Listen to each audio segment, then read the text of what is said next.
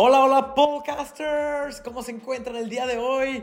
Yo aquí estoy una vez más con ustedes, una semana más donde tuvimos una carrera y una vez más me encuentro acompañado de uno de los mayores fans del mundo, el podcaster original, Ricky. ¿Dónde está Ricky? ¿Cómo estás? ¿Estás emocionado como yo?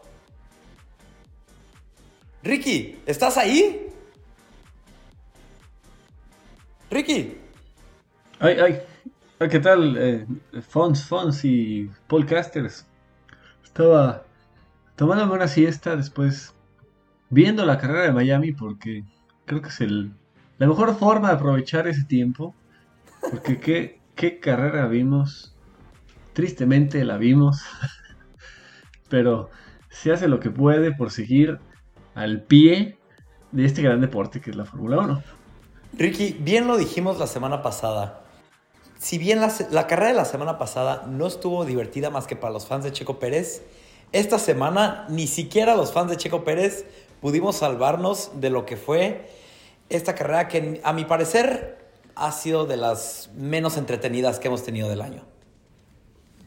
Y ya lo habíamos mencionado que estos circuitos callejeros nuevos que hacen eh, tienden a causar esto, que se vuelve muy complicado que haya rebases emocionantes, que haya más acción.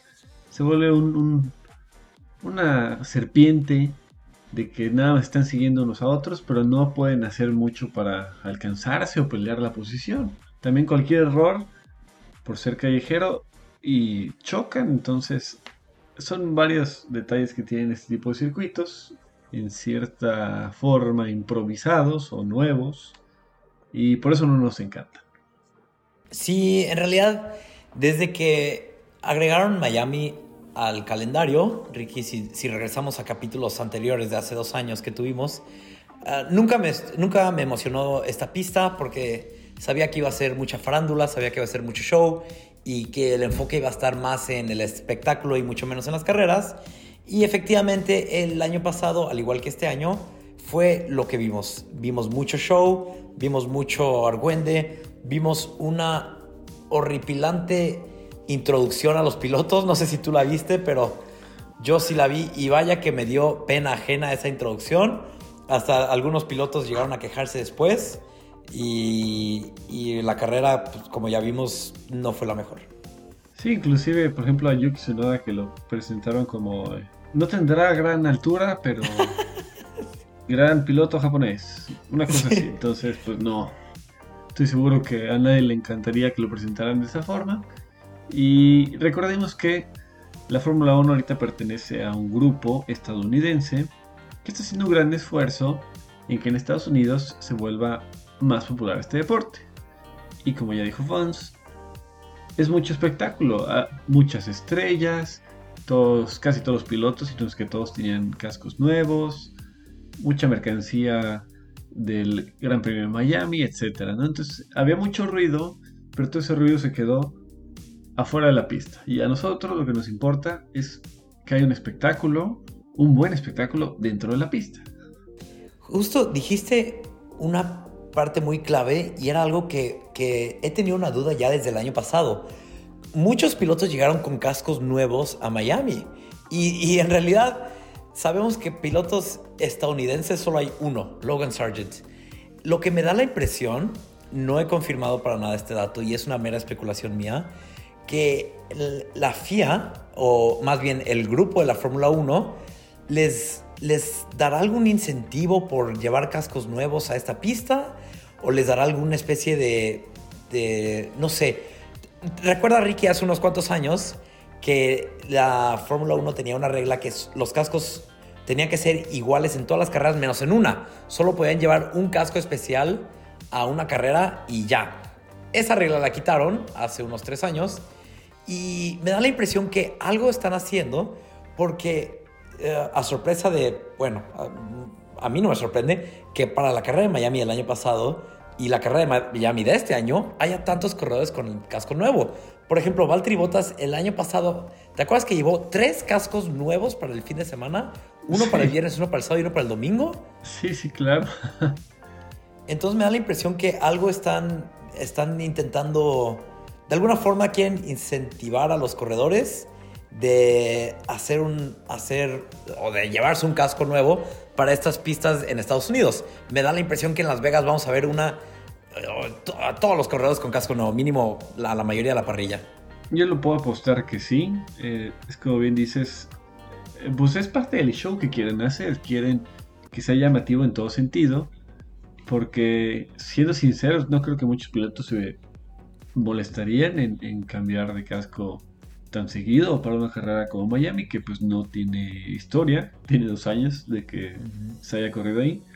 Lo, normalmente se hacía cuando corrían en su país, por ejemplo, o a veces, por ejemplo, ya más en, las últimas carreras, el que ya estaba declarado campeón o el que tenía chance de ser campeón, usaba un casco diferente, más llamativo. Eh, por ejemplo, Max que usó dorado.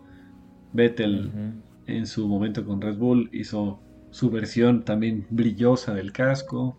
Sí. Hemos visto muchas variaciones, pero sí para Miami, más que incentivarlos, casi casi se los obligaron. Así es mi forma de pensarlo, ¿no? De todos tienen que traer un casco que llame la atención, porque es la pachanga que se va a armar en Miami. Sí. Y Ricky, tú dijiste que se llevan que dos años corriendo ahí, pero dos años incluyendo este. O sea, la primera vez que corrimos ahí fue el año pasado. O sea, en cuestión de historia es, es nula.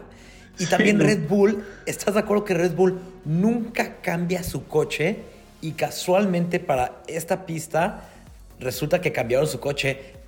Uh, le, hicieron unos toquecitos que no fue al agrado de todos. Personalmente se me hizo bien que lo cambiaran. Uh, yo sé que a mucha gente no le gustó el cambio, uh, pero pero casualmente para esta carrera de Miami, uh, Red Bull cambia su coche también y Max lleva un casco diferente. Creo que Checo no llevó casco diferente, pero Max sí. Sí, es una gran observación porque Red Bull ha sido muy conservador con los colores y el diseño de su coche. No cambió mucho, la verdad, pero sí cambió, sabiendo que claramente es un coche que se iba a ver en las noticias, ¿no? Era de esperarse que quedara en el podio, así lo fue. Y es el coche que se muestra en X cantidad de artículos alrededor del mundo. Ni siquiera para la pista en casa de Red Bull, para Austria, hacen cambio de colores. Pero bueno, total. Hay otra cosa, Ricky, que, que me gustaría, de lo que me gustaría quejar antes de que se me olvide, y tiene que ver con el final de la carrera. El final de la carrera a los corredores los llevan, el año pasado los llevaron en carritos de golf, este año los llevaron en lo que parecían como una especie de buggies, jeeps, no sé. Eh, pero eso no fue lo que me molestó. Lo que, lo que se me hizo un poco ya molesto es que estén intentando. Yo sé que la carrera es alrededor de una pista, de una pista, de, una, de un estadio de fútbol americano. Pero recordemos que el deporte es la Fórmula 1. Eh, se me hizo que al final de la carrera quisieron meterle mucho, mucha, como que muchos elementos del, americano. No sé si te fijaste que en el cooldown room tenían jerseys para los ganadores ahí listos para que se los pusieran. De los Miami Dolphins. Sí, sí, sí. No sé si no los vieron o los ignoraron a propósito, pero pues vimos que salieron al podio sin ellos. El año pasado se pusieron cascos de, de Fórmula 1, cascos de americano, pero el año pasado estuvo bien. ¿Sabes por qué? Porque cuando se corre por primera vez en una pista, hacen ese tipo de cosas. ¿Te acuerdas? En Rusia les dieron estos gorros, rusos. Sí. Ajá. ¿En qué otra pista? En México también, claro. Unos sombreros. Sí. Pero no es cualquier sombrero o, gorro, sino que lo hacen con, digamos, el mismo diseño que normalmente usan en las gorras Pirelli, que son negras con los detalles en amarillo. Entonces, hace sentido y se ve bien, pero ahora era literal el uniforme del equipo fútbol americano de Miami. Entonces, eh, también lo, lo, vi, estaban ahí con su número y todo. Nadie lo tocó ni siquiera. Había un casco y estaba el jersey. Sí, sí, sí, tal cual. Nadie lo tocó y yo creo que qué bueno, porque al final de cuentas el deporte es la Fórmula 1, ¿sabes? O sea, el deporte no, no es como una mezcla. Yo sé que es alrededor de la pista, de la pista del estadio este, pero, pero solo eso, solo es la pista. No es como que después van a jugar fútbol americano o algo. Entonces, me gustaría que, que hicieran esa clara separación. No sé, eso es, eso es solo mis quejas. También está este asunto de llevarlos al podio. Los tienen que llevar en coche y es un escándalo. El, año pasado también fue todo un show. Iban quién sabe cuántas motos policías. Y pues me imagino que los pilotos después de estar una hora y media en el sol manejando, no quieres ya ceremonia, todo muy padre. Y se acabó. Pero todavía súbete al coche, que te lleven.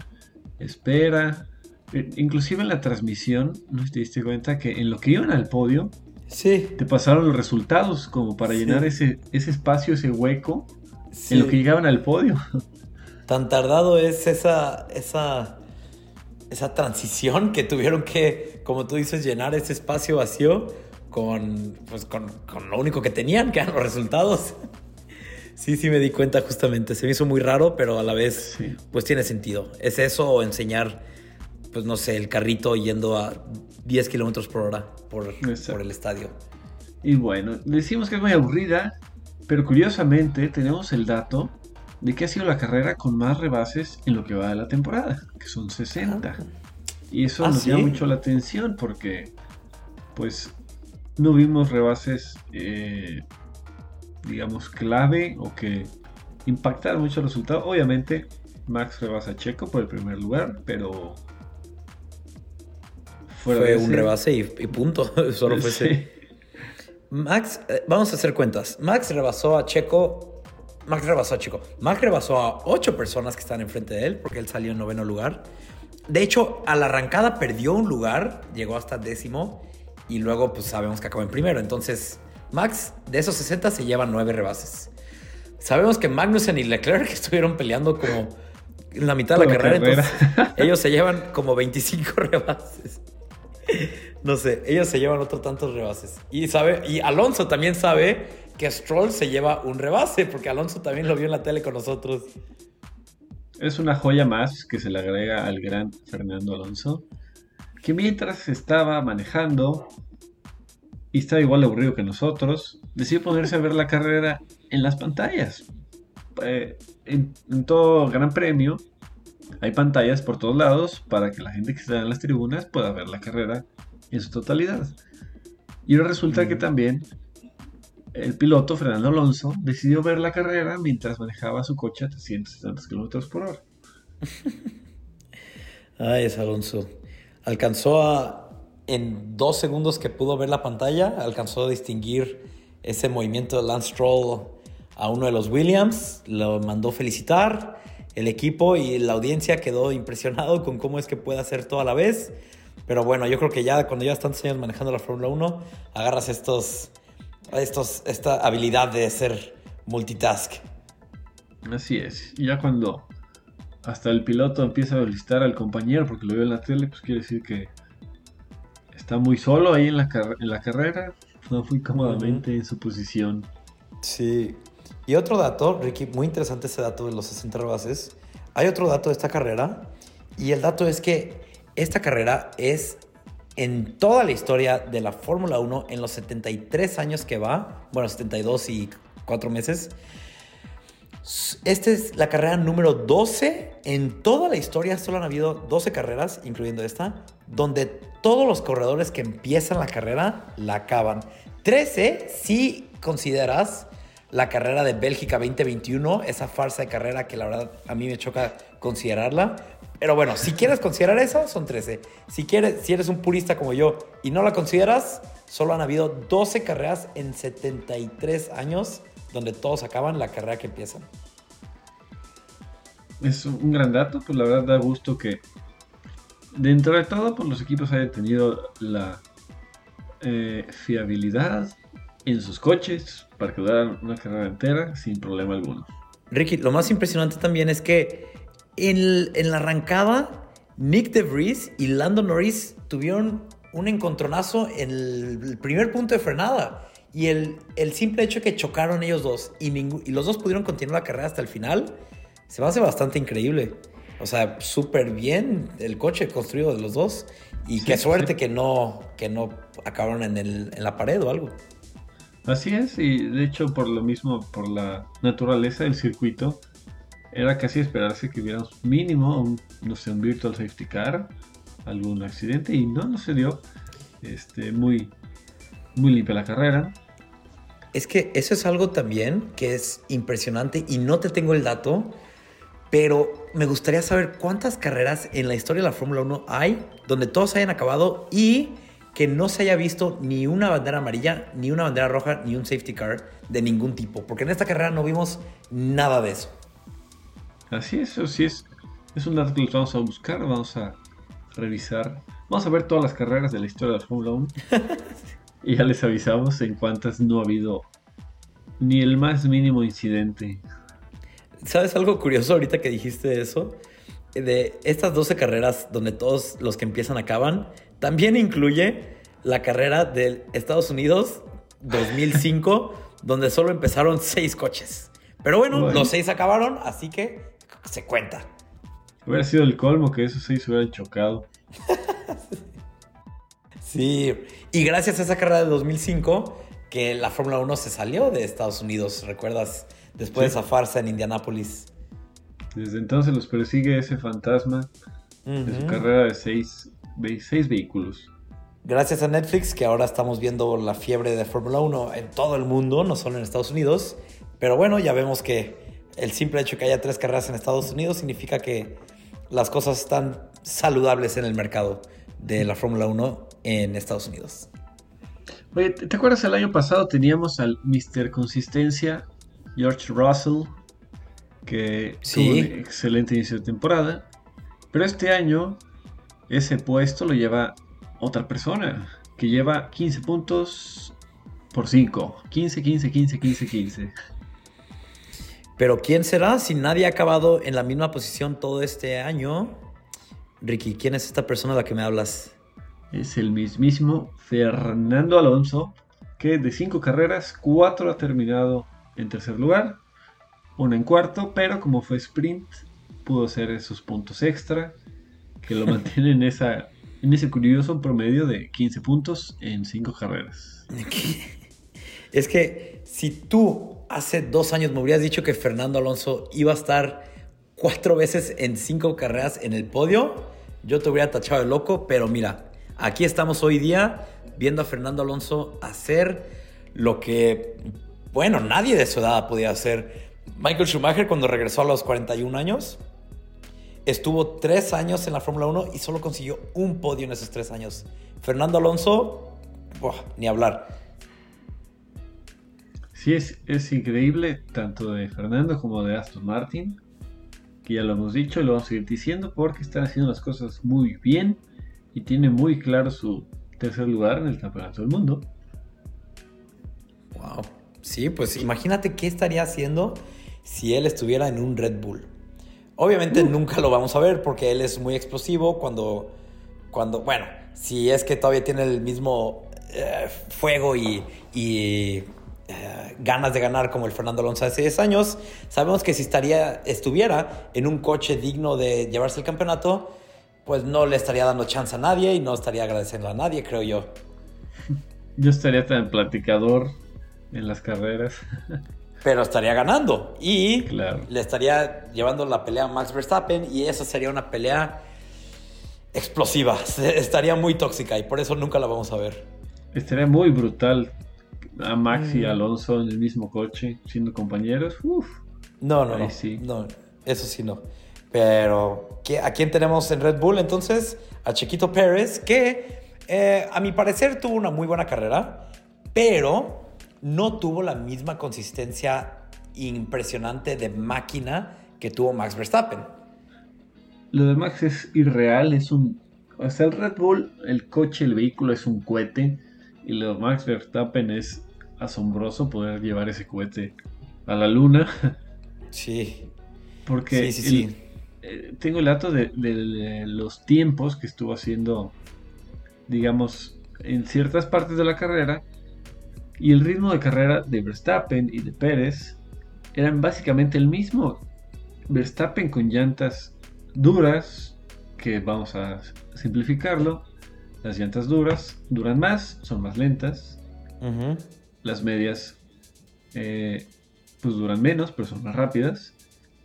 Entonces teniendo esa diferencia de llantas, iban prácticamente con el mismo ritmo de carrera.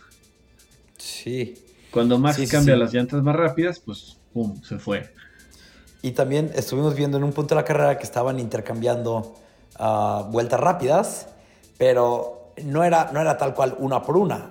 Checo Pérez hacía una vuelta rápida y a la que sigue Max Verstappen se la quitaba y Checo no, no podía responder hasta dentro de 5 o 10 vueltas. Y esto porque Checo podía tener una súper buena vuelta y 5 vueltas mediocres para estándares eh, de, pues, de, Max Verstappen, por así decirlo. Mientras que Max Verstappen podía tener 5 vueltas, no, no podía, estaba teniendo 5 vueltas, una tras otras excelentes. Sí, es, es asombroso lo que logró Verstappen. También salió el dato durante la transmisión que la aerodinámica del Red Bull actual, a diferencia de otros coches, cuando activa el DRS, digamos redondeándolo, en vez de ir 20 km por hora más rápido, el Red Bull iba 40 km por hora más rápido. Wow. Entonces, cuando vimos a Verstappen usar el DRS para rebasar, parecía que era un turbo nitro cohete explosivo porque sin problema alguno los podía rebasar con la mayor facilidad, entre comillas, del mundo.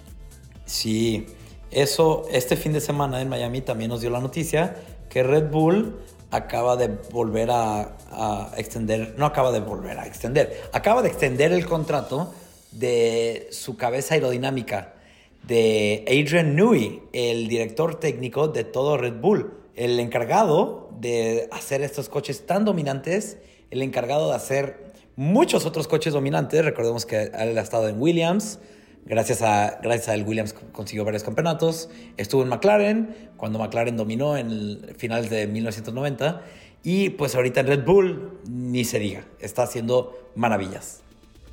Es, es una historia fantástica. La señor, le vamos a sacar un episodio, si no hasta dos completos, porque se tiene que hablar del genio detrás de la eficiencia del coche de Red Bull. Pero, pues, apabullante el dominio en lo que va de las cinco carreras. Sigue vivo el campeonato y pues Checo a nivel mundial está agarrando popularidad y cariño. No solo porque es muy bueno, sino porque es la última esperanza o la única esperanza que se ve de que hay una pelea por el campeonato. Mm, no puedo creer que apenas van cinco carreras y ya estamos hablando de últimas esperanzas. no, Charles, ¿dónde estás? y ahora Alonso, y también si el año pasado hubiéramos dicho que Alonso iba a estar superando con los brazos cruzados a Charles, a Ferrari pues, a Mercedes. No, no, no era para creerse. Oye Ricky, otra cosa, y esto es de las últimas que quiero platicar contigo es que esta carrera siento que es un excelente ejemplo para quien quiera verla otra vez, pero ahora desde la perspectiva del corredor, es un excelente ejemplo de lo que hay detrás de cámaras, de lo que pasa entre el ingeniero y el corredor. Max Verstappen y su ingeniero Giampiero Lambiasi y Checo Pérez y su ingeniero Hugh Bird estaban en constante comunicación para hablar de lo que estaba haciendo su compañero. Checo estaba preguntando constantemente cuáles eran los tiempos de Max, mientras que Hugh Bird le estaba diciendo cuáles eran sus tiempos. También le decía en dónde Max estaba haciendo más rápido que Checo y le daba sugerencias a Checo de cómo podía mejorar sus tiempos, mientras que Max le estaba haciendo tantas preguntas a, a Lambiasi que él le dice, ¿sabes qué Max?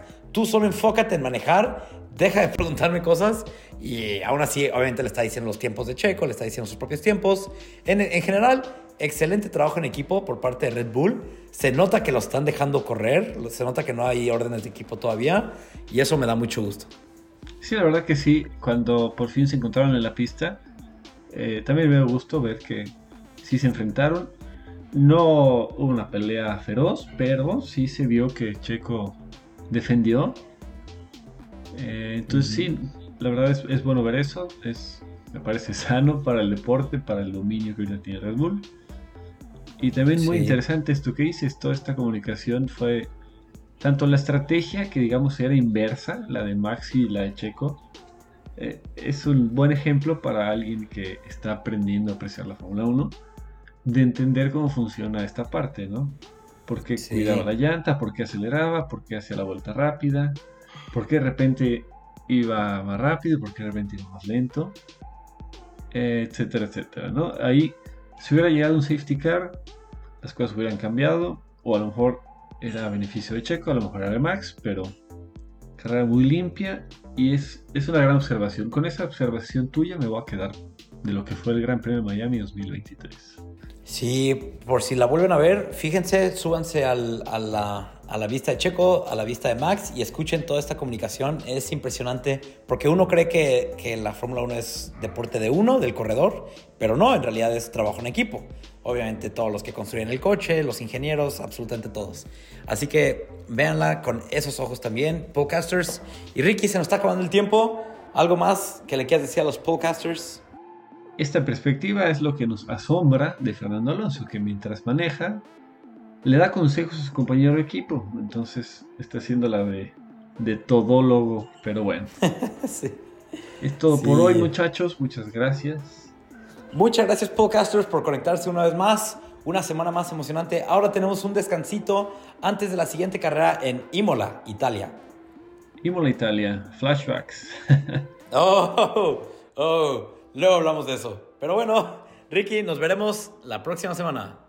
Saludos y felicitaciones cordiales a todas las mamás polcasteras que andan por ahí, con todo el cariño de parte de nosotros. Felicitaciones mamás, felicitaciones a todas. Y pre felicitación al Podcaster Funds porque estamos en época de cumpleaños. Pre felicitación al Podcaster Ricky que cumple exactamente un día después del Podcaster Funds. Esta es una semana de muchas celebraciones y por eso mismo estamos muy felices. Muy bien, podcaster, nos vemos en el siguiente. Hasta la próxima, podcasters. Bye.